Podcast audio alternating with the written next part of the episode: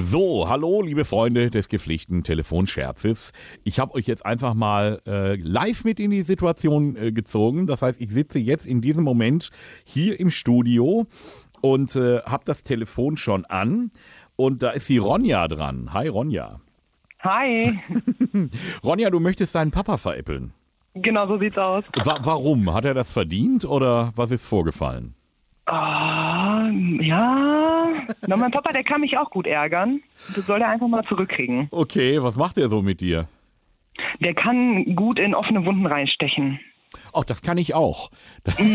Deswegen mag Mhm. kann ich er das aber ja. richtig, das kann er richtig, richtig gut.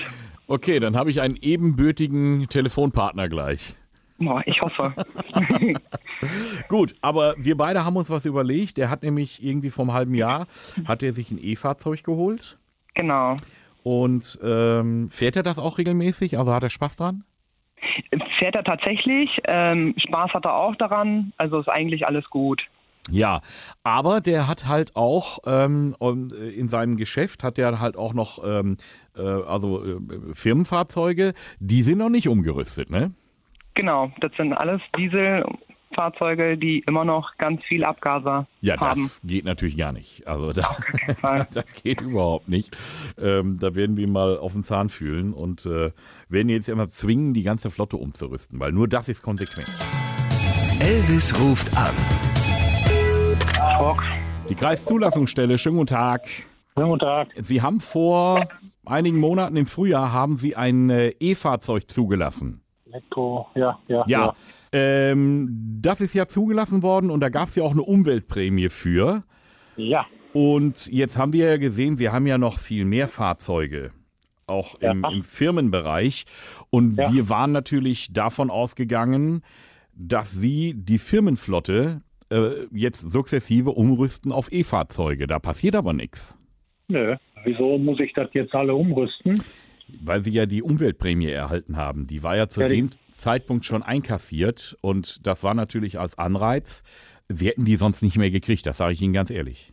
Äh, verstehe ich nicht. Also jetzt hier ein Kollege hat das gleiche Auto Ja, und hat die Umweltprämie. Das sind diese äh, 5.000 oder 6.000 Euro sind das, ne? das ist richtig, genau. Und ja, in der, dem, der, der hat die gekriegt. Und in den- wieso soll... Ja, haben sie ja auch gekriegt. In den Genuss sind Ja, sie ja. auch gekommen. So, Ja, ja, genau. jetzt ist es aber so, dass der Kollege vielleicht nicht noch so viele andere Fahrzeuge angemeldet hat. Keine Ahnung. Ja, ähm, ja. Hier ist es halt jetzt so, dass wir diese Prämie Ihnen zugute haben kommen lassen, Ja. äh, mit der Auflage, dass natürlich sukzessive umgerüstet wird, und zwar noch dieses Jahr. Nee, das wird äh, dieses Jahr garantiert nicht passieren, dass ich äh, da umrüste. Wenn höchstens äh, nächstes Jahr angedacht, aber dieses Jahr wird da nichts mehr passieren.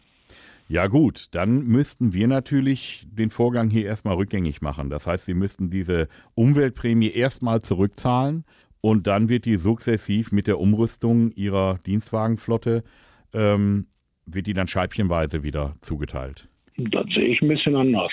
Ja, das ist ja Ihre Sicht der Dinge. Aber Sie müssen natürlich sehen, Sie kaufen ein Elektroauto und die, die ganzen anderen Fahrzeuge sind, was weiß ich, Benziner und Diesel.